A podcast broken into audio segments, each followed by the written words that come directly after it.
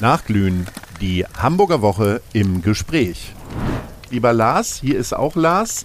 Äh, wir, haben, äh, wir sind nicht nur im Nachnamen unterschiedlich, sondern manchmal auch in der Position. Und das ist ein bisschen die Idee, dass wir so ein bisschen auf die Woche zurückgucken. Äh, Nachglühen fragt sich jeder, was ist das? ähm, ist das Gegenteil von Vorglühen. Also Vorglühen hat man früher so bei mir in der Jugend gemacht, bevor dann die Party losging, hat man schon mal ein Schnäpschen getrunken oder ein Bierchen. Und wir äh, glühen nach, sprich, äh, wir bringen das Ganze nochmal in einen anderen Aggregatzustand, nämlich in der Kürze liegt der, die Würze.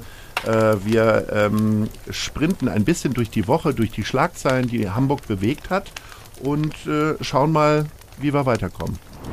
Nachglühen die Hamburger Woche im Gespräch ist eine Produktion vom Hamburger Abendblatt, Ahoi Radio und der Guten Leute Fabrik.